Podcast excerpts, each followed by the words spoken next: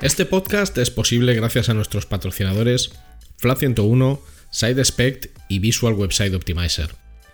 Gracias por vuestro apoyo a la comunidad CRO y CXO.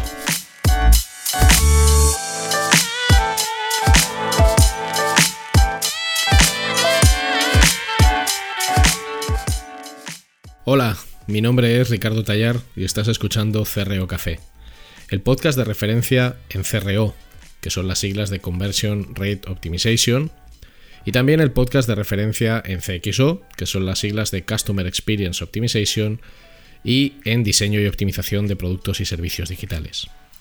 Aquí hablamos sobre nuestro trabajo como profesionales digitales con el objetivo de compartir, entretener y aprender, a veces en solitario, y a veces con la mejor compañía de otros profesionales que pasan por este podcast. Yo estoy delante del micro, pero detrás está Luis Miguel Ferrer, que es quien hace que cuando escuches esto todo se oiga estupendo y fantástico. No le vas a oír, pero él es sin duda alguna el hormigón y el pegamento de este podcast. Gracias por tu tiempo y tu interés. Puedes preguntar lo que quieras o sugerir invitados o hacer cualquier comentario escribiéndome a través de mis redes sociales. Arroba rtallar, r t a y a r en Twitter e Instagram o a través de LinkedIn buscando mi nombre, Ricardo Tallar, y estaré encantado de leer tu opinión, mensaje, comentario o lo que sea. Y ahora vamos a disfrutar del podcast.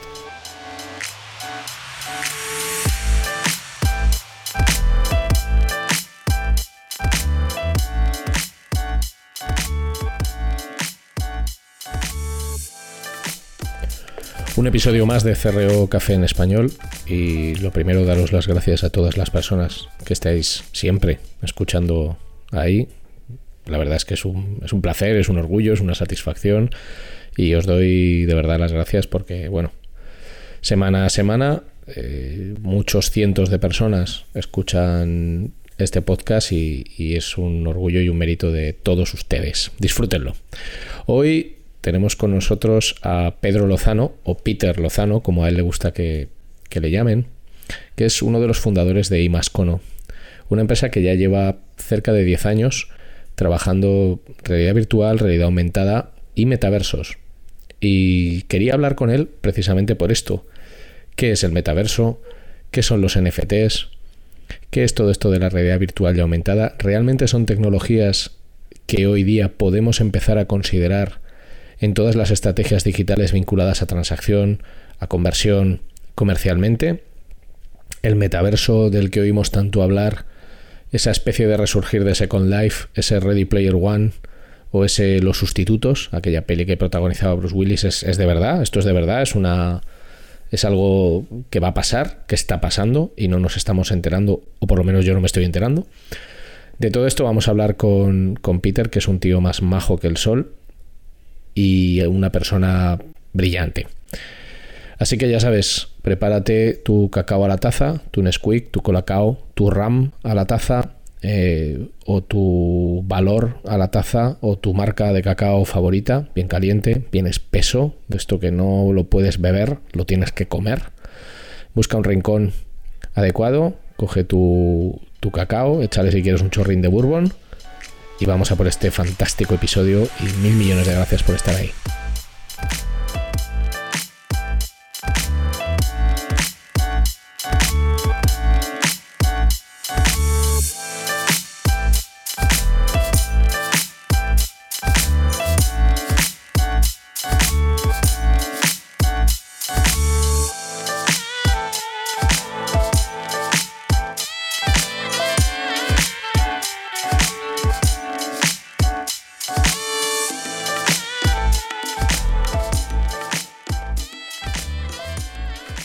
Hoy tenemos con nosotros en CRO Café en Español a Pedro Lozano, alias Peter Lozano. ¿Qué tal, Peter? Buenos, bueno, buenos días, buenas tardes, buenas noches, dependiendo de quién nos escucha a la hora que lo haga. Muy buenas, en general. Un placer estar por aquí. Soy muy fan del podcast. Bueno, gracias. Lo de, lo de Peter, ¿de dónde viene? Porque justo antes de empezar estábamos hablando de te presento como Pedro, como Peter, me has dicho, todo el mundo me llama, todo el mundo me llama, me llama Peter. Lo de Peter, ¿de, dónde viene? ¿O cómo sale esto? Pues de los amigos realmente, Pedro no les debía sonar muy bien, me empezaron a, a llamar Peter y, bueno, y con esa visión internacional que hemos tenido siempre con la empresa, pues bueno, cuando creamos los correos electrónicos, pues Peter sonaba algo mejor y, y ahí se ha quedado ya con el Peter Peter y al final, pues bueno, aunque respondo a los dos, mayoritariamente la gente me conoce ya como Peter. O sea, si, si, voy por la calle y te grito Pedro o te grito Peter, te girarás en las dos ocasiones, ¿no? También, sí. Mi madre sigue llamándome Pedro. bueno, bueno eso, es lo, eso es lo normal, ¿no? Eso es lo normal. Bueno, em, nosotros siempre empezamos de la misma manera, ¿no? En CRO Café intentamos traer profesionales vinculados al, al mundo digital de muchos ámbitos. Eh, me parecía muy interesante hablar contigo porque tocas básicamente tres áreas de las que se habla mucho, luego veremos cuánto de realidad hay y cuánto de ficción, como son pues todo lo que tiene que ver con la realidad virtual, la realidad aumentada, metaversos, etc. Y, es verdad que en los últimos años, en los últimos meses, se habla mucho de esto como em, una manera adicional de conseguir impacto, de conseguir rentabilidad, de generar negocio en los ecosistemas pues, de e-commerce, de, no solo de e-commerce, sino de cualquier tipo de transacción digital. Pero antes de entrar en materia, eh, me gustaría saber algo de ti, que nos contaras eh, quién eres, de dónde vienes, qué has estudiado, a qué te dedicas, cómo surge eh, Imascono, que es tu empresa, y a partir de ahí empezamos a hablar. Así que hablarnos un poco de ti y, y quién es Peter Lozano. Fenomenal. Bueno, no, no quiero extenderme mucho, pero siempre digo o me defino en, en, LinkedIn ¿no? como un emprendedor por naturaleza. Desde muy pequeño he tenido esa vena de, de buscavidas que creo que va asociada a los emprendedores y a la innovación en general. ¿no? Hace poco veía un documental de, de Ferran Adrià, que es un referente creativo, y él decía lo mismo, ¿no? que para él la innovación es, es buscarse la vida, y bueno, ese es un, un poco, lo he llevado en, el ADN desde muy pequeño, y de hecho mi primer negocio lo monté con, con 6-7 años cuando me puse a vender piedras en la puerta de mi casa, piedras que coloreaba y que cogía en los viajes con mis padres y bueno, fue el inicio ¿no? un poco de, ese ADN emprendedor y, de buscavidas. Posteriormente, con, con 14-15 años, monté mi, segundo proyecto eh, de empresa ya ligado a, al entorno digital, que al final ha sido lo que, lo que, me, ha lo que me ha marcado. Y bueno, en ese caso fui eh, pionero en adentrarme en, el comercio online, ¿no? Cuando apenas nadie compraba eh, cosas eh, a través de Internet, pues bueno, yo con 14, 15 años, en los inicios de, de 2000, compraba productos en Internet que, que luego revendía, ¿no? Y, y, pues bueno, esa, ese don de buscavidas unido a mi pasión que ha sido el diseño y las artes, pues al final por ese espíritu emprendedor y esa iniciativa pues desembocó en, en Imascono. Estudié diseño de, interiores, tenía muy claro desde muy pequeño que, lo que me apasionaban eran eh, las artes, hice el bachiller artístico y posteriormente accedí a la Escuela Superior eh, de Diseño, pero es cierto que, en segundo de, carrera eh, por esa frustración que encontraba en clase de no poder expresarme creativamente, puse la, primera piedra de, de, que era una marca de ropa orientada a ayudar a jóvenes diseñadores hacer sus sueños realidad y a convertir sus trabajos de papel en, una realidad, que en este caso era eh, una marca de ropa, pero sí que es cierto que el proyecto empezaba con, una visión multidisciplinar, ¿no? Al final lo que buscaba era llevar el, diseño a diferentes ámbitos. Y en esa visión apareció eh, mi socio Héctor Paz en, en 2010, dos años más tarde de poner esta, este germen, eh, y bueno, cuando buscaba una persona que, pudiera desarrollar la página web para, comercializar estas camisetas que estaba creando en Imascono. Él es ingeniero en diseño industrial, había desarrollado su proyecto final de carrera con realidad aumentada y cuando nos juntamos, pues bueno, son de esas eh, eh, situaciones, ¿no? Que, como digo yo, se alinean los astros, pues bueno, confluyeron dos personas creativas, emprendedoras, con ganas de, comerse el mundo y gracias a esa toma de contacto, el proyecto evolucionó de marca de ropa eh, de diseño a aplicar la tecnología y a unificar diseño y tecnología que al final es la esencia de Imascono desde que empezamos. En su día eh, hablábamos de diseño y tecnología aplicados al sector textil y poco a poco esa visión de empresa pues, ha ido creciendo a aplicarlo en todo tipo de sectores y bueno, nos ha llevado mucho más lejos de, lo que jamás podríamos haber imaginado. Bueno, no suena nada, no suena nada mal. Además, es, curioso esto que comentas del mundo textil, porque al final el sector de la moda es bastante propenso a, a incluir iniciativas digitales. Eh, hay otros sectores que quizás van un poco delante, pero en moda enseguida se, entiende bastante bien pues, el concepto de omnicanalidad, eh, de la importancia que tiene para una marca integrar los espacios físicos y digitales.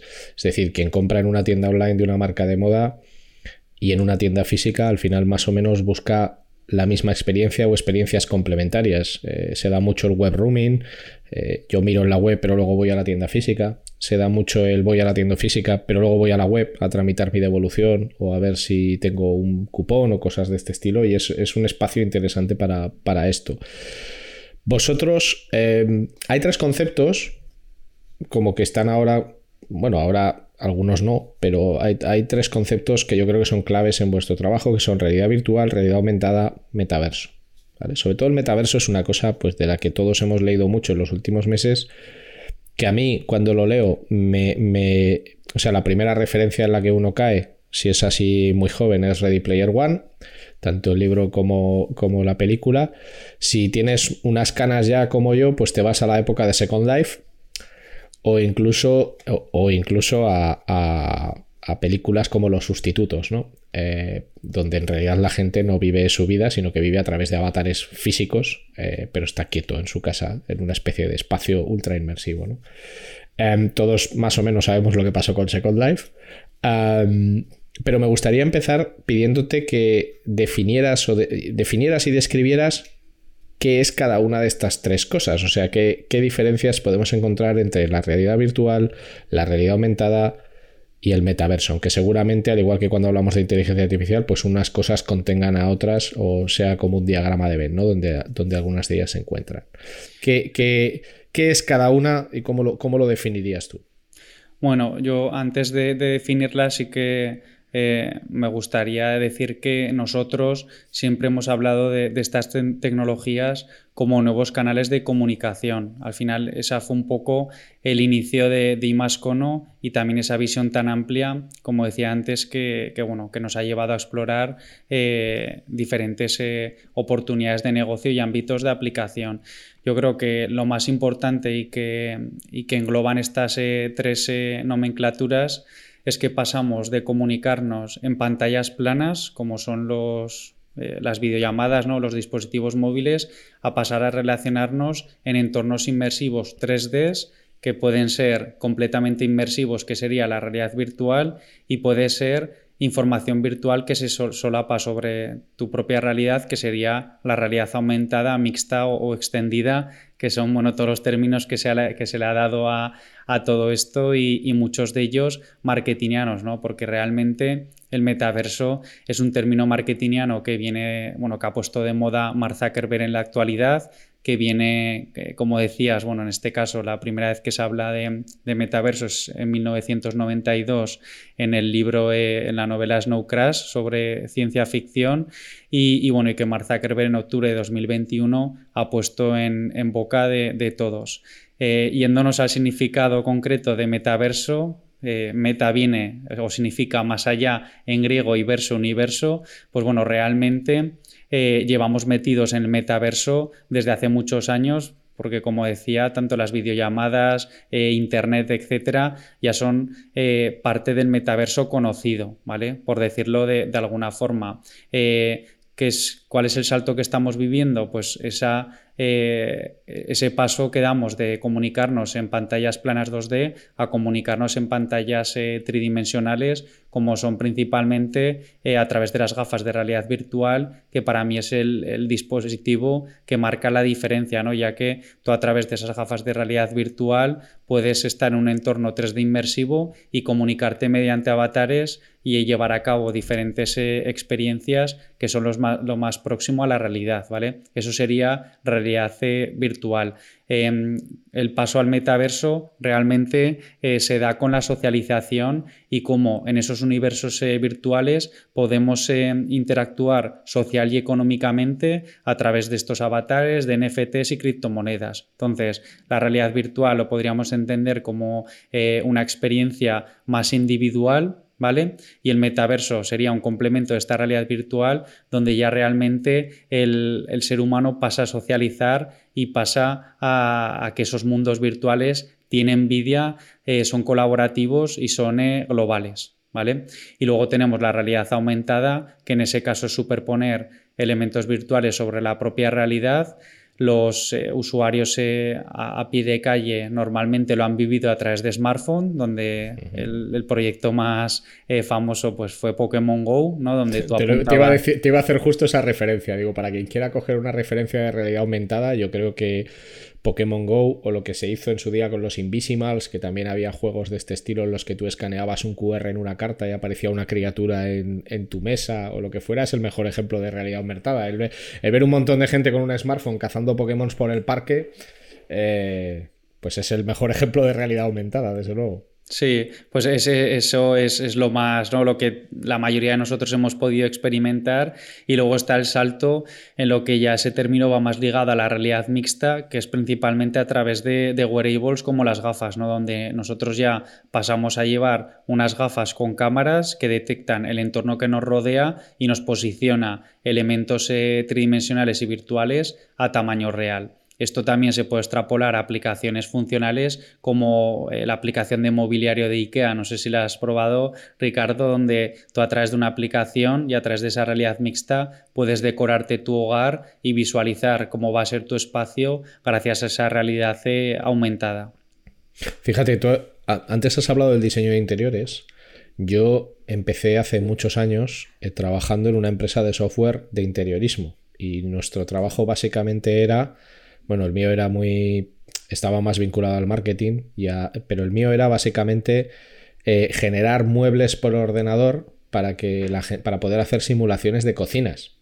Era un software fundamentalmente enfocado al mundo de la cocina, que son los típicos proyectos que cuando tú te estás haciendo una cocina, pues un interiorista te diseña una cocina y se hacen unos renders en 3D para que tú veas cómo va a quedar, ¿vale? O sea, yo empecé trabajando en eso, entonces entiendo muy bien la aplicación eh, profesional que puede tener este tipo de tecnología, sobre todo cuando tú necesitas que alguien visualice cómo va a ser su casa o cómo va a ser un espacio, donde además hay personas como yo que tienen mucha dificultad para imaginar las cosas si no las ve así como eh, en tu cara, ¿no?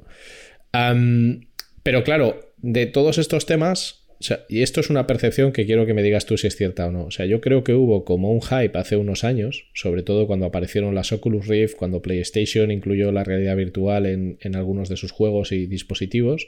Hubo como un super hubo como un super hype de realidad virtual. Y luego eso, o sea, hasta el punto de que en muchos eventos te regalaban estos dispositivos en los que tú montabas el iPhone o el smartphone y te los ponías como si fueran unas gafas y puedes encontrar un montón de vídeos en YouTube para hacerlo y ver como una montaña rusa y todo esto. Y luego hubo como un descenso de interés o de, o de esto está muy bien, pero no acabamos de encontrarle, y yo esto por conversaciones que he tenido con empresas, no acabamos de encontrarle una utilidad práctica más allá de la curiosidad. ¿no? Em, pero ahora parece que, no sé si es por un abaratamiento de los costes, porque las redes funcionan a una velocidad mucho mayor, parece que volvemos otra vez para arriba. ¿Tú compartes esta visión eh, o, lo ves de otra manera dedicándote a ello? Sí, a ver, nosotros eh, llevamos 11 eh, años con la empresa, este año hemos cumplido 11 años. Y, bueno, como bien dices, el crecimiento ha sido muy lento. Sí que hemos tenido picos puntuales de, mayor eh, interés, pero es cierto que, el crecimiento ha sido eh, más lento de lo que esperábamos, principalmente por esto que, comentas, ¿no? Porque al final eh, requiere de un ecosistema de aplicaciones. Hay que tener claro que el metaverso no es solo la realidad virtual y ponerte las gafas, ¿no? Sino eso va ligado a, un ecosistema eh, digital que parte desde la propia infraestructura de conectividad, ¿no? Al final, para poder tener esas comunicaciones en tiempo real con millones de personas, requieres de una conectividad eh, muy potente, de equipos informáticos muy potentes y de una baja latencia para que al final el mensaje que estás lanzando y mientras estás renderizando todos esos gráficos que acumulando millones de avatares, pues requiere de, unos recursos muy fuertes, pues estén, eh, ¿no? a la altura de, lo que requiere esta infraestructura.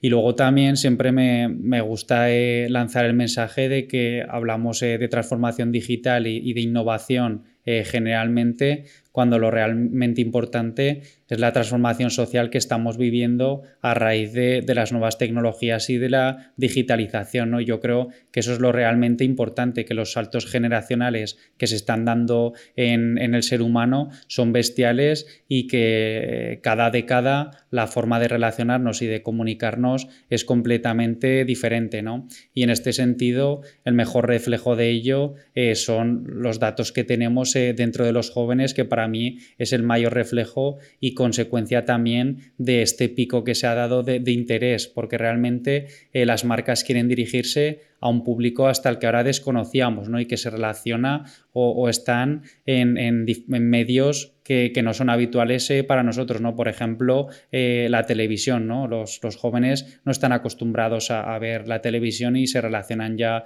en plataformas eh, de streaming o en los videojuegos, como es el caso de, Fortnite, que es el, metaverso más conocido, por decirlo de alguna forma, y que cuenta en, la actualidad con unos 300 millones de usuarios activos, ¿no? Roblox, que es otra de las plataformas, eh, está en torno a los 200 millones eh, de usuarios eh, activos y bueno, pues demuestran que al final que, esas, esas, nuevas generaciones y esos nuevos potenciales consumidores se relacionan en un lugar determinado y al final las marcas quieren acercarse a ellos para conectar. ¿Cómo lo haces? Hablando su lenguaje. Si no estás en el, en el metaverso, no estás con los jóvenes. Por eso se han dado movimientos eh, fascinantes. Imagino que conocerás el que se dio en el mundo de la moda, donde Nike ha comprado eh, un estudio de arte digital que se llama RTFKT y que bueno, que, es dentro ese movimiento estratégico refleja muy bien hacia dónde va todo esto, ¿no? Al final la obsesión de Nike eh, es conectar con los jóvenes. ¿Cómo lo haces? Hablando su lenguaje y de ahí la compra de este estudio de arte digital que, bueno, que desarrollaba prendas virtuales eh, dentro del metaverso y al final pues bueno, ha sido un movimiento estratégico para, para Nike adaptarse también a, estos nuevos lenguajes y a conectar con los consumidores que al final ellos pasarán de, vender eh, eh, piezas eh, virtuales a que luego cuando el, usuario vaya a comprarse ya ropa física pues tenga esa conexión de Nike y este estudio de, diseño. De todas maneras, fíjate, a mí la edad a veces no, o sea, estoy de acuerdo en que es muy importante fijarse en la gente más joven, si quieres entender cuál va a ser el patrón de uso y de comportamiento futuro en aplicaciones, en herramientas, en comunicación. Además, es muy típico, ¿no? Escuchar esto de. Eh, pero antes, o sea, todos tenemos tendencia a considerar que las cosas antes, en nuestro antes, eran mejores que ahora en algunas cosas, pues por efecto de la nostalgia, etcétera, etcétera, ¿no? Em, y es importante ver cómo, cómo, cómo, la gente más joven utiliza la tecnología y cómo se relaciona teniendo también en cuenta y teniendo claro, sobre todo en el caso de la, tecnología, que también hay ciertos comportamientos eh, objetivamente nocivos. O sea, la mayor, parte de las, la mayor parte de las aplicaciones móviles se utilizan o sea, se diseñan bajo un sistema que se conoce como Ludiclubs, que al final se basa en la metamatemática y donde lo que se intenta es mantenerte en un constante estado de alerta y de ansiedad para que no te despegues de tu teléfono con, un nivel de éxito muy alto, como podemos ver todos los días en cualquier transporte público o prácticamente en cualquier, en cualquier sitio. Pero me ha hecho gracia esto que has dicho de la tele, porque ayer, justo ayer, hablaba de esto y intentaba yo recordar cuándo fue la última vez eh, que yo vi algo en la tele o sea, programando mi vida para dejarme ese espacio libre. O sea, el, o sea, hubo una época en la que tú decías, los lunes a las 10 de la noche hacen este programa. Por lo tanto, tengo que haber cenado antes para estar el lunes a las 10 de la noche delante de la tele porque van a echar este programa. Y haciendo memoria, caí que la última vez que yo hice eso fue para ver CSI. Y CSI se estrenó, CSI se estrenó en, en España no lo sé, pero en Estados Unidos se estrenó en octubre de 2000 en octubre de 2000, punto. Entonces, es verdad, es verdad que, parece que un poco la evolución social y tecnológica nos empuja a eso, pero también es verdad que la tecnología es muy desigual. Yo pude trabajar en un proyecto eh, para el gobierno de Aragón eh, durante la pandemia y no había sido consciente y fui consciente de que en el primer mundo, entre comillas, hay muchas personas que no tienen acceso ni a tecnología ni a Internet de calidad para entrar en todo esto. Entonces hay una brecha ahí que aunque tú tengas la edad correcta y tal, puede que no tengas los recursos eh, para poder acceder a, para poder acceder a, todo, a todo esto. Em, pero desde luego es un espacio en el que tienes que estar para los consumidores del presente y sobre todo para los consumidores del futuro, aunque nadie te garantiza que vaya a salir adelante. Porque, por ejemplo, ¿qué diferencias hay? ¿O por qué ahora hay más fe en que el metaverso puede funcionar de lo que hubo en su día con algo como Second Life, que en el fondo era un metaverso. por la evolución tecnológica, por la evolución social, por las dos cosas. Sí, yo creo que, las dos cosas, ¿no? Por un lado, la madurez tecnológica es, bestial. Eh, tengamos en cuenta, por ejemplo, que Facebook compró Oculus en 2014 por 2.000 millones de dólares. Al final, eh, ellos ya visualizaban que, la socialización y las redes sociales iba a pasar de este formato 2D a un formato tridimensional. Claro, ahora te, te, lanza el mensaje en octubre de 2021 de que cambian el nombre, que bueno, que sí que es cierto que va ligado a esa limpieza también o reputacional por, por, todos los problemas que, han tenido con, la marca Facebook, que es un doble salto, pero realmente ellos en 2014 ya vislumbraban que, bueno, que, el cambio eh, se iba a dar en, el futuro y que íbamos a pasar de relacionarnos en entornos 2D eh, a hacerlo en entornos 3D mucho más inmersivos. Y, la clave para esta, este salto ¿no? o, esa fe de que esto va a funcionar es la democratización del hardware, igual que que, el smartphone, eh, conforme se ha ido haciendo más accesible, más barato, ha sido la clave para, para llegar a todos los usuarios. Con los dispositivos de realidad eh, virtual ya aumentada, lo mismo, ¿no? Por poner datos, eh, nosotros cuando empezamos siempre hemos apostado como empresa por, premium, por desarrollar experiencias de calidad. Em, empezamos a trabajar con HTC Vive Pro, que era un dispositivo que costaba 900 euros y luego además tenías que comprar un ordenador que, bueno, la inversión mínima pues podía rondar los 1.500 euros, ¿no? Con lo que hablábamos de que requieres de un equipamiento eh, informático potente. Al final, una estación de realidad virtual de calidad te ibas a una inversión de unos 2.000, 2.500 euros, ¿no? Esto era un problema para el usuario final y para las marcas. Si desarrollas un contenido espectacular para un cliente, pero el replicarlo y montarlo en diferentes eh, espacios requiere una inversión de 2.000, 2.500 euros, te limita. Pues de esos 2.000, 2.500 euros hemos pasado a un coste de 350 euros con las Oculus Quest 2 y donde la experiencia y el nivel de calidad es fascinante. Eso evidentemente te permite que esos clientes eh, pues tengan esa, capacidad de inversión para llevar las experiencias a, más, eh, a más puntos y que el usuario directamente pueda comprar sin hacer una inversión muy fuerte, un dispositivo de una calidad eh, excelente.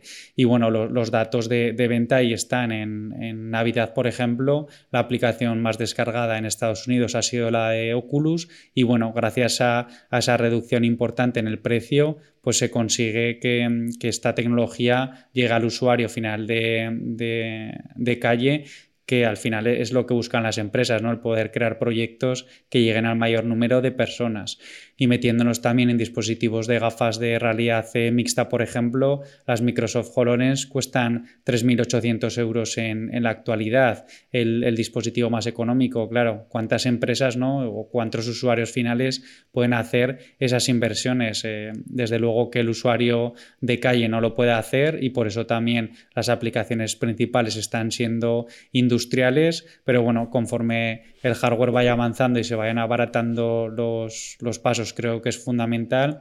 Y luego también lo que ya hemos hablado, esa transformación social donde los nativos digitales están acostumbrados a relacionarse en el, en el metaverso. ¿no? Tenemos ejemplos, como ya hemos nombrado, de Fortnite, eh, Minecraft, eh, ahora de Centraland, que está eh, muy relacionado con, con, las criptomonedas. Pues bueno, son entornos que ya están acostumbrados y que, y que, bueno, que demuestra también la importancia de de reinventarnos constantemente y de tener un aprendizaje continuo, no solo profesional, sino como ser humano. Y esto lo conecto con lo que decías de esa brecha digital, ¿no? También los, las personas más mayores tienen un problema, ¿no? Porque evoluciona tan rápido la tecnología y la forma de comunicarnos que, la gente más mayor no es capaz de, ir, ¿no? A la velocidad que, que evoluciona todo. Entonces, al final creo que las empresas ahí tenemos la responsabilidad también de crear proyectos que intenten ser lo, más inclusivos posibles para llegar al final al, mayor número de personas posibles y no dejar a nadie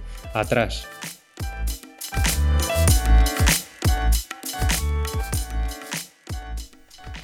No te vayas, no te vayas, que solo es un anuncio y es muy corto.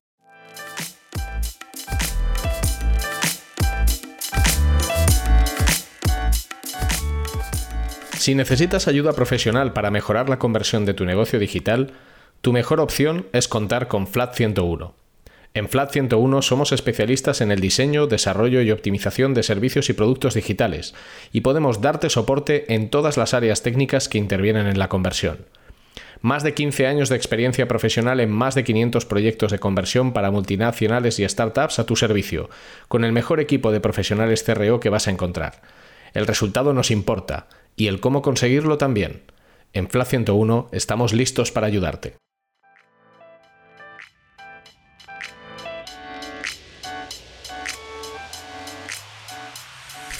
Sí, bueno, yo creo que el, momento es muy interesante porque habrá que ver cómo va evolucionando todo.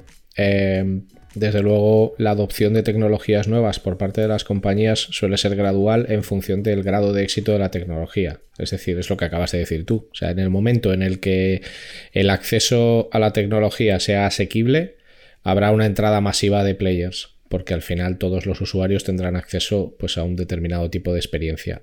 mientras que esa experiencia es accesible solo para unos pocos, entre comillas lo de unos pocos, pues entro pero entro con el freno de mano puesto, ¿no? O sea, al final, eh, yo creo que la gran pregunta aquí, este es un podcast de CRO y al final aquí se habla mucho de negocio, de venta, de conversión, de transacción, es eh, cómo una compañía que tiene unos objetivos de venta, eh, porque yo, por ejemplo, de los ejemplos que he visto de, de, realidad virtual o de realidad aumentada, muchos están vinculados, por ejemplo, a la comunicación en la manera de contar de una manera distinta algo tradicional, si quieres contarlo de esta manera. Es decir, simplemente vamos a contar algo de una forma más novedosa por un lado.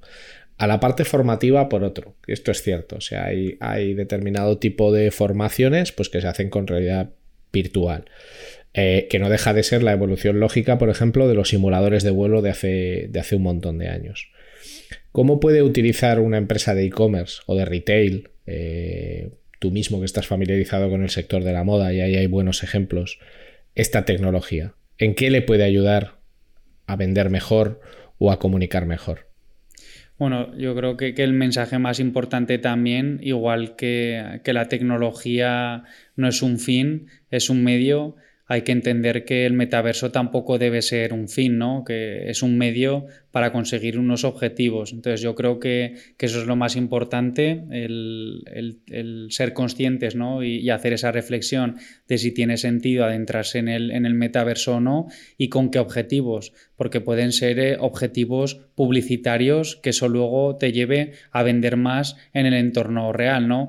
Pongamos el, ejemplo de, tecnología con sentido, el caso de, la ofrenda virtual de Flores de Zaragoza que desarrollamos en, en, periodo de, pandemia y que acabó siendo la, campaña de publicidad más barata ¿no? del Ayuntamiento de Zaragoza porque la relación de la inversión con, los eh, leads y los impactos que se consiguieron fue bestial, ¿no? Eh, y bueno, yo creo que, eso es eh, lo más importante. Y también muy relacionado con, lo que hacemos ambos. Creo que, todas las personas y todas las empresas, con esto que estamos comentando, debemos de tener una apertura mental total y ser conscientes de que la tecnología está rompiendo todos los modelos de, de negocio, ¿no? Y en el caso, pongo un ejemplo también. Los gimnasios, por ejemplo, la realidad virtual está haciendo competencia, está empezando a hacer competencia a los gimnasios, ¿no? Un sector que en principio un negocio era difícil que, pudiera ser sustituido por algo.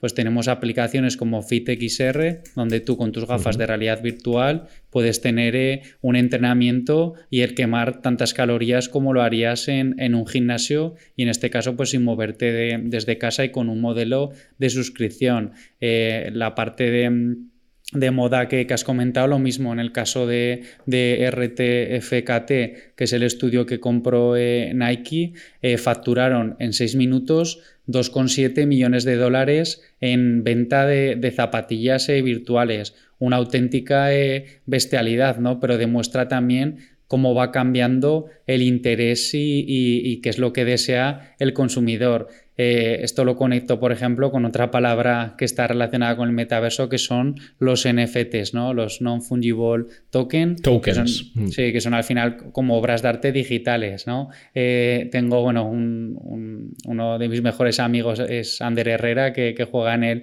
en el PSG y donde hicimos un, NFT conmemorativo para, para este proyecto de, la ofrenda virtual de flores, porque va a ser el, pregonero del año que viene, ¿no?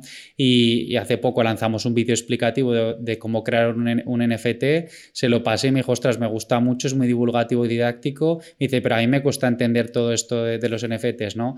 Y le llamé por teléfono y le dije, mira, nosotros cuando éramos pequeños íbamos a la tienda del barrio o la tienda del pueblo, por ejemplo, que yo soy de pueblo, y comprábamos cromos físicos y los pegábamos en un álbum físico, ¿no? Y los coleccionábamos de esa forma porque era lo que se llevaba.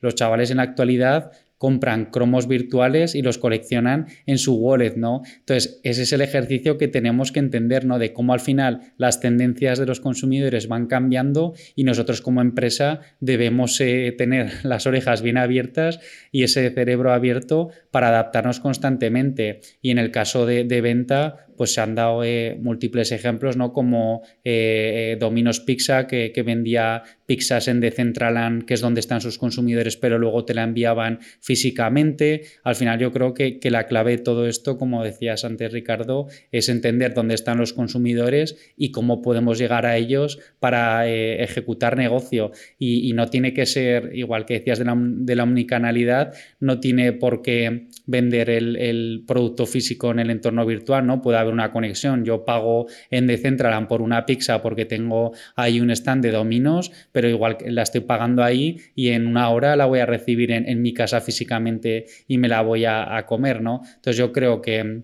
no, tengo la, bola mágica para decir hasta dónde va a llegar esto, pero sí que estamos viendo que, que el metaverso y estas tecnologías están transformando todo tipo de sectores, algunos de ellos era difícilmente imaginar y al final yo sí que me atrevo a decir que, todas estas tecnologías van a cambiar en, gran parte nuestra forma de relacionarnos tanto a nivel personal como a nivel profesional.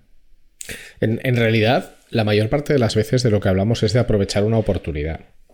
me, explico. O sea, por ejemplo, como bien acabas de contar tú, muchas veces la explotación de esos espacios es para dar visibilidad a mi producto o a mi servicio, porque si yo no estoy en ese espacio, a ese target de público nunca le voy a impactar, porque ya no está en los otros espacios. O sea, yo creo que esto a muchas empresas les cuesta, porque antes era muy fácil, que decir, antes hacer publicidad era muy fácil. O sea, tú tenías eh, la radio, tenías la tele y tenías la prensa escrita.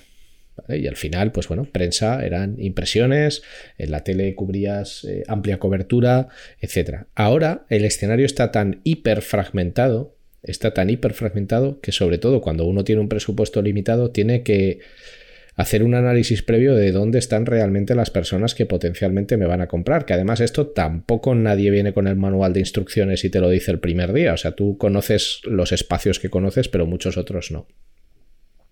Entonces, esto también viene de la importancia de entender que hay que estar en, en, diferentes tipos de espacios para ser visible. Si luego además lo integras dentro de la experiencia, pues fantástico.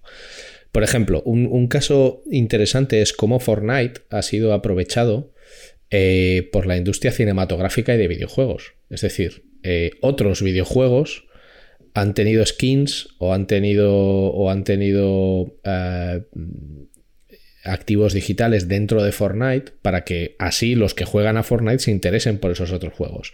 O estrenos cinematográficos, ¿no? Ha habido skins de, estrenos de cine para que a ti te interese ir al cine a ver esa película, porque si yo no estoy presente en esos espacios, eh, pues es que a lo mejor no consigo impactar en el jugador de Fortnite, que además está bien. Entonces, esta es una parte. Esta es una parte que yo creo que tiene mucho que ver con el músculo financiero, ¿no? Esta es una parte. Eh, tienes que estar en ese espacio para alcanzar a determinado tipo de público.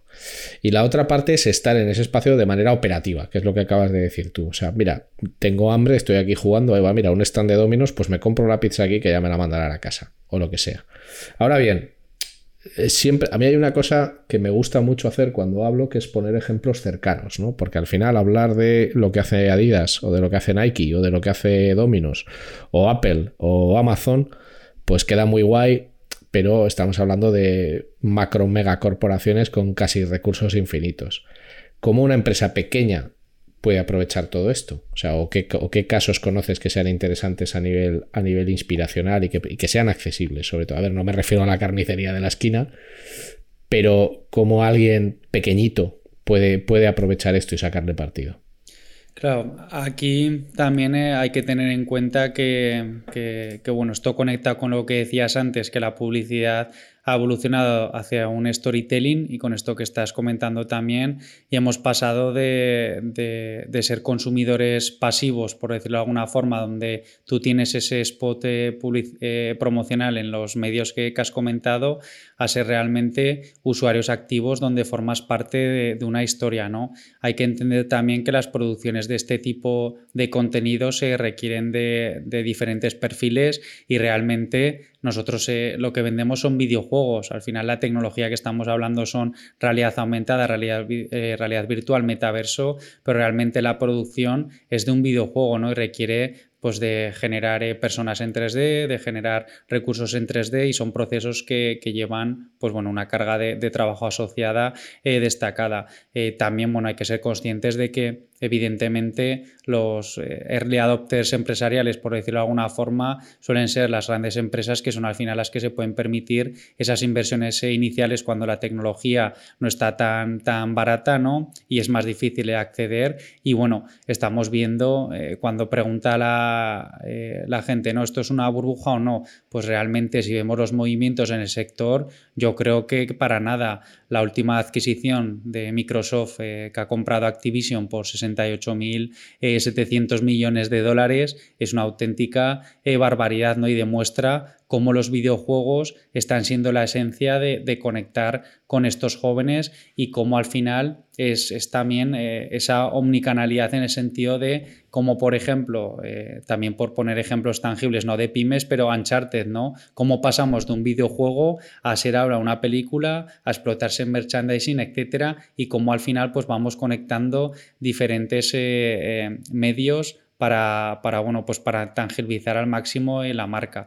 Nosotros es cierto que contamos eh, con, clientes eh, de todo tipo, pues por poner un, un ejemplo, ¿no? Leque eh, conoces la marca de, de sí, Sí, tengo pues, cosas de Leque. Pues fíjate, ¿no? es una marca que tenemos eh, todos ¿no? en, nuestra, en, nuestra casa. Probablemente los oyentes eh, igual no son conscientes, pero si miran en sus tuppers o elementos de, cocina, de cocina utensilios, tengan Leque. Pues es una empresa que apostó ya en, en 2020, finales de 2020, por desarrollar un metaverso para comercializar sus productos hacia los comerciales. Es una, es una forma de impactar a los comerciales y a sus cadenas de distribución, ¿no? ¿Cómo puedo poner en valor mi producto que ya de por sí tiene un diseño y una eh, muy importante, ¿no? Pues cómo eh, convierto eso en una herramienta de venta para que el metaverso consiga convencer a mis, a mis distribuidores y a mis clientes. Pues es un ejemplo que no es de, multinacional ni mucho menos y que tiene una aplicación directa, que al final su objetivo es conseguir que sus distribuidores eh, les compren más. conectado con la inteligencia artificial que, nombrabas antes también, por ejemplo, hemos desarrollado avatares virtuales que sustituyen eh, determinadas eh, funciones eh, de las personas eh, y también los estamos comercializando para pymes como son eh, estos avatares que pueden sustituir la labor de, un recepcionista o la labor de una persona que de atención al público en determinados eventos y son pues eso pues inversiones mínimas. También hay que diferenciar un poco que las empresas generalmente requieren productos 100% personalizados y a medida. Conforme tú tienes que hacer algo más personalizado, pues evidentemente el presupuesto se aumenta, pero a día de hoy adentrarse en proyectos eh, em, pioneros es sencillo para cualquier eh, empresa. No hablamos de presupuestos eh, desorbitados, pero bueno, sí que hay que ser consciente también de que tienes que buscar por una aplicación más estándar y que no puedes personalizar al máximo tu experiencia porque si no ahí, como decías, cuando se, se elevan los costes porque estás construyendo realmente un videojuego. Sí, claro. Es que es, Claro, luego, luego, luego, habrá otro problema. O sea, en el momento en el que, digamos, el acceso se democratice y sea sencillo, siempre será en un formato pues, de plantillas, como sucede con el diseño digital o de, o de, precocinados, ¿no? Que luego eso tiene, bueno, pues el problema de que no es, pues no está personalizado, no hay el mismo nivel de engagement que puedes conseguir con una experiencia personalizada, etcétera, etcétera, etcétera. Em, una empresa quiere empezar en esto me da igual el tamaño. Pero bueno, una empresa quiere empezar en esto. Eh, ¿por, dónde, ¿Por dónde empieza? O sea, es decir, madre mía, aquí, eh, porque ya sabes cómo funciona esto. O sea, el marketing de las cosas tiene mucho impacto. Entonces, esto llega a los oídos del directivo de turno que se queda maravillado con las posibilidades del metaverso que ha leído en un artículo o con las posibilidades de la realidad aumentada o de la realidad virtual y dice, nos tenemos que meter en esto. por dónde empieza una empresa a meterse en esto?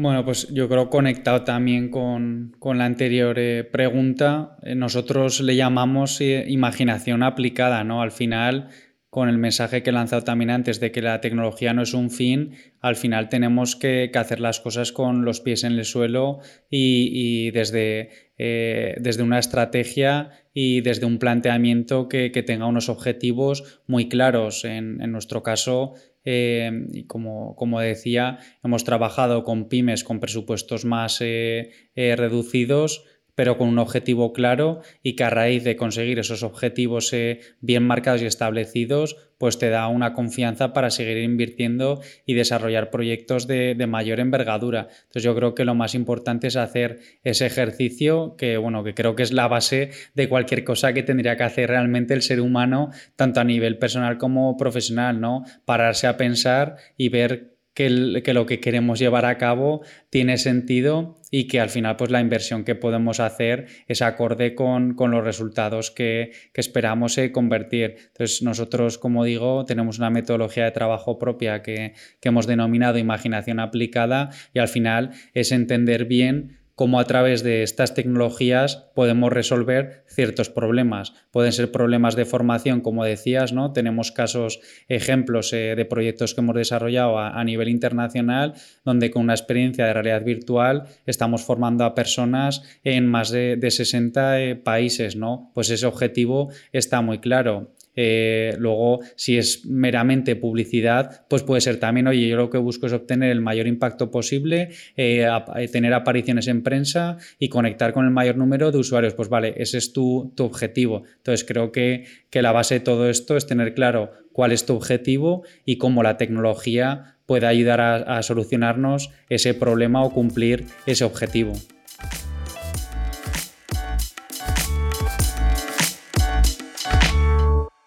Will this work? Hmm, maybe not. Isn't that what we're all trying to figure out?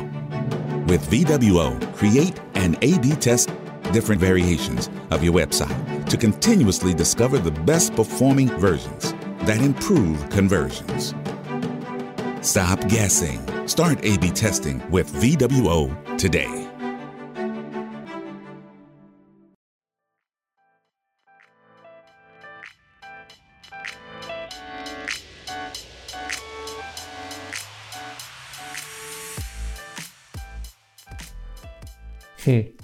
Sin duda. Em, claro, yo creo que aquí también el, tema está en,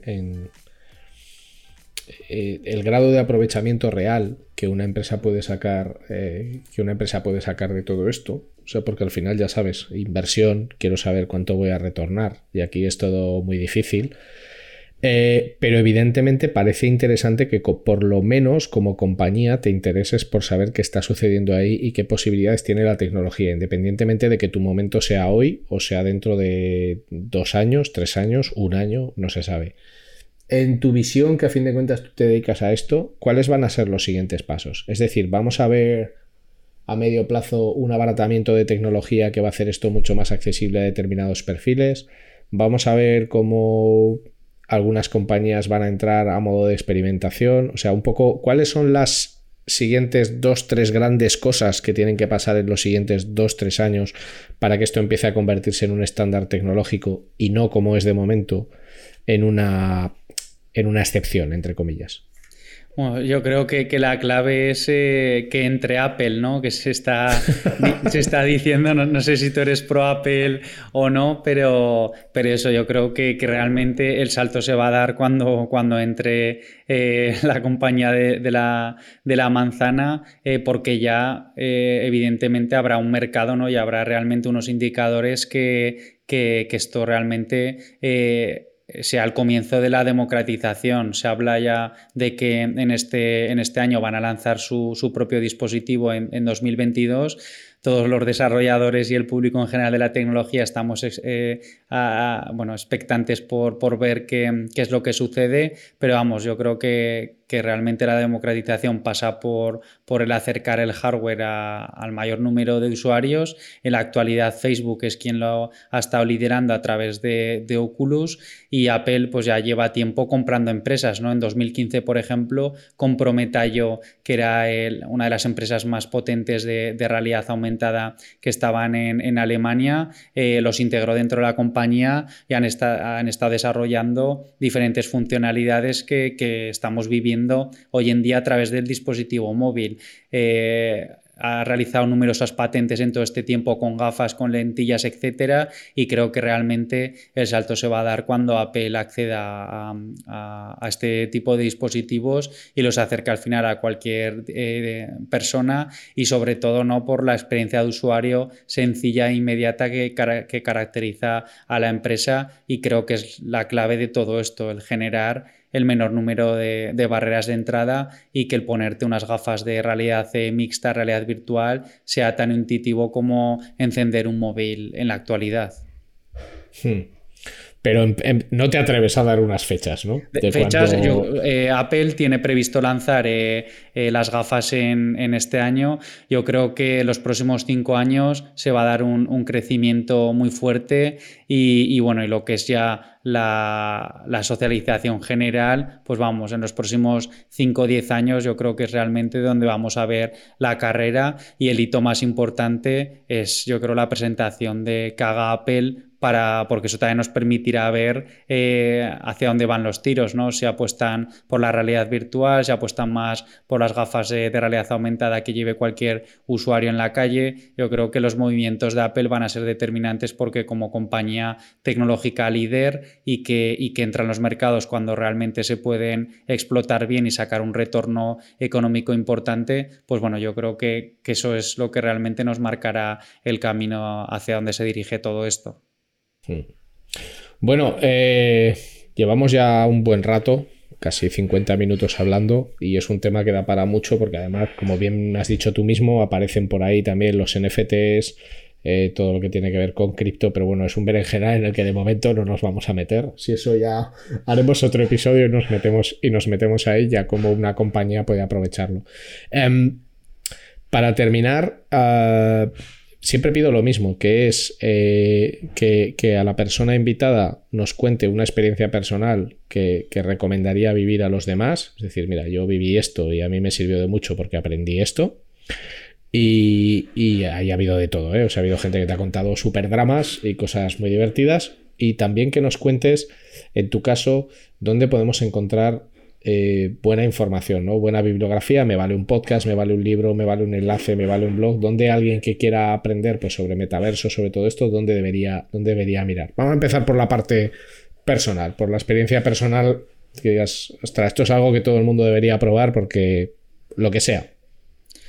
Bueno, a ver, yo creo que a nivel personal y, profesional, eh, y bueno, y, con estos eh, momentos tan difíciles que hemos pasado últimamente, yo quiero confiar que, con esta desgracia de la terrible crisis sanitaria todos salgamos mejores personas y con ganas de, hacer el bien y construir un, mundo mejor. En mi caso, lo que más me ha, marcado en mi vida fue el fallecimiento de mi padre, que vino consecuencia de, de una, eh, de una enfermedad neurodegenerativa de 5 o 6 años y pues bueno, que eso eh, realmente ahí estaba metido en la burbuja del emprendimiento, en trabajar eh, sin, descanso, entre semana, fines de semana y dejar a un lado las, cosas más importantes, ¿no? que, que son la salud, la familia y los amigos. Entonces, eh, yo creo que como experiencia para mí eso es lo, que más me ha marcado y como también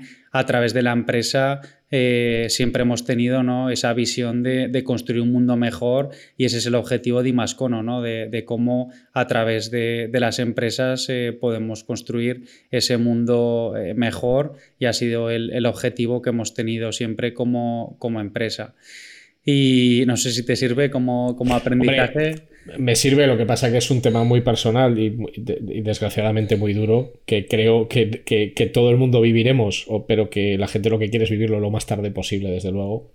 Pero, pero claro que me sirve y te, agradezco la, la Y sobre todo a nivel profesional, ¿no? Que es cierto que, vivimos, ¿no? Que la empresa, en, mi caso, soy empresario como tú, ¿no? Que, que desgraciadamente esto es el Dragon Khan y, ese es el mensaje que, quería lanzar eh, con el ámbito eh, eh, personal, ¿no? Que muchas veces nos volvemos locos en el ámbito profesional porque nos salen las cosas, pero bueno, tenemos que ser conscientes de, que es lo más importante en nuestras vidas y sobre todo, pues bueno, el, dar lo mejor de, nosotros mismos. Eso es lo que hemos intentado siempre en, en Imascono y creo que siendo buenas personas, pues nos ha llevado a sitios que nunca nos hubiéramos imaginado, porque al final cuanto más das, el, mundo te lo devuelve multiplicado y yo creo que, ha sido la clave y, que ese es el, un poco el aprendizaje que va, profesional que va conectado con, ese personal de, lo de mi padre.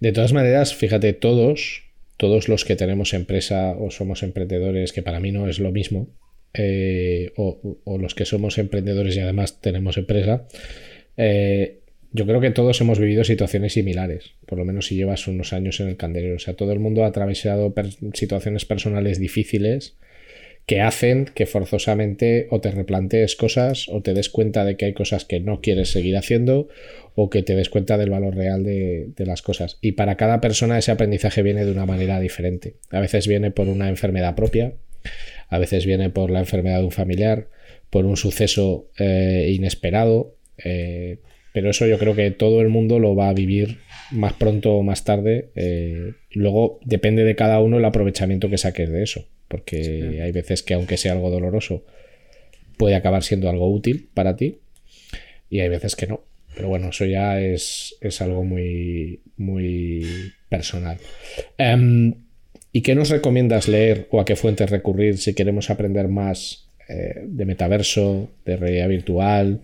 Eh, de realidad aumentada, dónde hay buenos referentes o qué obras, digamos, son imprescindibles para entender esta nueva realidad y ver cada uno cómo puede aprovecharla eh, en su trabajo o en su día a día.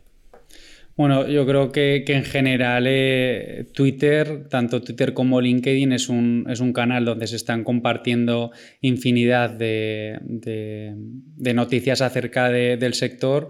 Eh, yo siempre intento eh, barrer para casa, ¿no? Y, bueno, dentro, aunque sí que los seguidores son, son internacionales, eh, a nivel español, los más cercanos que tengo son Distrito XR, por ejemplo, que es un, medio de comunicación que está centrado en, estas tecnologías y que, y que comparten eh, noticias eh, continuamente del sector y bueno, pues te, permite tener una visión muy rápida de, lo que está sucediendo. Y luego también Realo Virtual, que es otro medio que, bueno, también está especializado en, en, el sector y donde van compartiendo las noticias más destacadas Y bueno, próximamente vamos eh, a, a, ser bueno, parte de, un libro que se está escribiendo. El primer libro eh, de habla castellana en España es sobre el metaverso. Y, bueno, si invito, te pasaré el, enlace, bueno, te lo regalaré, Ricardo, así si lo quieres, si lo quieres compartir con, tus redes también para los seguidores puedan tener acceso, que de momento no se puede desvelar ni, ni la editorial, ni, ni, el autor, ni nada, pero bueno, los próximos eh, meses va a estar disponible. Cuando llegue el momento te lo regalo y, bueno, por lo que he visto, no me he leído el libro completo, pero sí que me han pasado parte de información y la verdad que, que creo que va a ser un, resumen muy denso y muy interesante para, para entender qué es todo esto del metaverso. Vale, pues muy buenas referencias. Eh, se me ha hecho corto, pero muchas gracias por tu tiempo. Yo creo que a todo el mundo le ha quedado más o menos claro las oportunidades que esto ofrece, sobre todo en el futuro. Y también yo creo que aquí hay que mandar un mensaje interesante para todas las empresas y compañías que nos estén escuchando, que es aquello que quieres que dé frutos dentro de 3 o de 4 o de 5 años, no puedes empezar a hacerlo dentro de 3, de 4 o de 5 años, porque luego si no, te encuentras, como me encuentro yo en mi trabajo, el, constantemente un escenario muy habitual, que es gente que quiere llegar a un punto de maduración en muy poco espacio de tiempo porque no empezaron a trabajarlo hace unos años y eso pues técnicamente no es posible. Entonces ya juegas con unas cartas malas. Estás jugando, ya juegas con unas cartas malas. Es bueno ver el potencial, es bueno por lo menos informarse y a partir de ahí cada uno que vea cómo puede aplicar la tecnología a, a lo que hace, que seguro que es, que es muy interesante. Yo, si me dejas como cierre, Ricardo, y conectado con, con, esto simplemente, nosotros en lo que es la nomenclatura directa de lo que se concibe como metaverso, nos introducimos como empresa eh, a finales de 2019, comienzos de 2020, y viene precedido de, de un, bueno, uno de nuestros principales clientes es un grupo italiano. Eh, si recuerdas, el, el COVID impactó 15-20 días antes que en el resto del mundo. Entonces nosotros en diciembre de 2019 ya nos advirtieron de que estaba sucediendo cosas raras en Italia. En enero se va acrecentando esto, en febrero se empiezan a cancelar todos los eventos, entonces nosotros ya, ya teníamos ese feedback de, de lo que estaba sucediendo. En, en, un mes fuimos capaces de construir un producto mínimo viable y cuando desgraciadamente se confinó a todo el mundo, nosotros ya teníamos eh, un producto de metaverso donde permitíamos que las empresas siguieran conectadas con los usuarios. ¿vale? En estos dos años que llevamos trabajando en el metaverso, hemos trabajado con todo tipo de, empresas, desde pymes hasta gran empresa, incluso eh, instituciones públicas o colegios como puede ser Salesianos, ¿no? donde celebramos eventos virtuales eh, dentro del metaverso. Entonces, eh, que, no tengan miedo y sobre todo este, reforzar este mensaje que decías, ¿no? que tengan esa apertura mental y que al final que la tecnología es muy accesible y que a día de hoy cualquier pyme pueda adentrarse en el metaverso teniendo claro cuáles son sus objetivos y qué problema quiere resolver, que puede ser desde un sencillo evento donde yo quiero abarcar a, un gran número de usuarios hasta temas de formaciones o entretenimiento que, bueno, que ya eh, puede variar el alcance del proyecto. Pero este último ejemplo está muy bien. Este es de los que me gustan a mí, los que te decía, porque al final estás hablando de salesianos, que solo por el nombre, bueno, pues suena a una institución con raíces, con solera, pero cómo está aprovechando una tecnología muy novedosa para algo que no deja de ser algo sencillo como es un evento, pero simplemente en un contexto diferente, dándole, dándole un mayor aprovechamiento a la capa de tecnología. Ese es, ese es muy buen ejemplo de al final, ¿qué puedo hacer yo con esta tecnología que me beneficie a mí o que sea bueno para mis, eh, para mis clientes, para mi equipo para las personas que tratan conmigo? Esa foto, es, esa foto es muy buena y demuestra que siendo algo pequeño puedes hacer uso de tecnologías de este estilo. Y entender que, que, yo creo que sí que lo que ha venido para, para quedarse es un modelo híbrido. Yo creo que, que, lo que tenemos que tener claro es que debido a esta crisis sanitaria el, el, mundo ha evolucionado digitalmente, lo que hubiera tardado en cinco años y al final hay que ver el mundo digital como un mundo de oportunidades que debemos de explotar para reforzar lo que hagamos presencialmente y llegar a un público mucho eh, mayor y homogéneo. Pues aquí lo vamos a dejar, Peter. Eh, muchas gracias por tu tiempo, muchas gracias por tu generosidad y por tu claridad. Yo creo que todas las dudas que pudiéramos tener, por lo menos grandes, han quedado más o menos resueltas y espero poder contar contigo para un futuro episodio y ya entramos ahí en todo tipo de detalle técnico y, rebuscado. Muchas gracias por tu tiempo, eh, espero que hayas disfrutado este rato y, y vamos a seguir trabajando. Gracias. Muchísimas gracias. Es un orgullo formar parte del programa, como te digo. Era muy fan, así que Así da gusto. a mi madre, que me llama eso es, eso es, así da gusto. Esto luego tienes que pasarlo en las comuniones, en las bodas, en los bautizos. Oye, mira, que salí en Cerreo Café. Muchísimas gracias, Peter. Un abrazo, muy fuerte.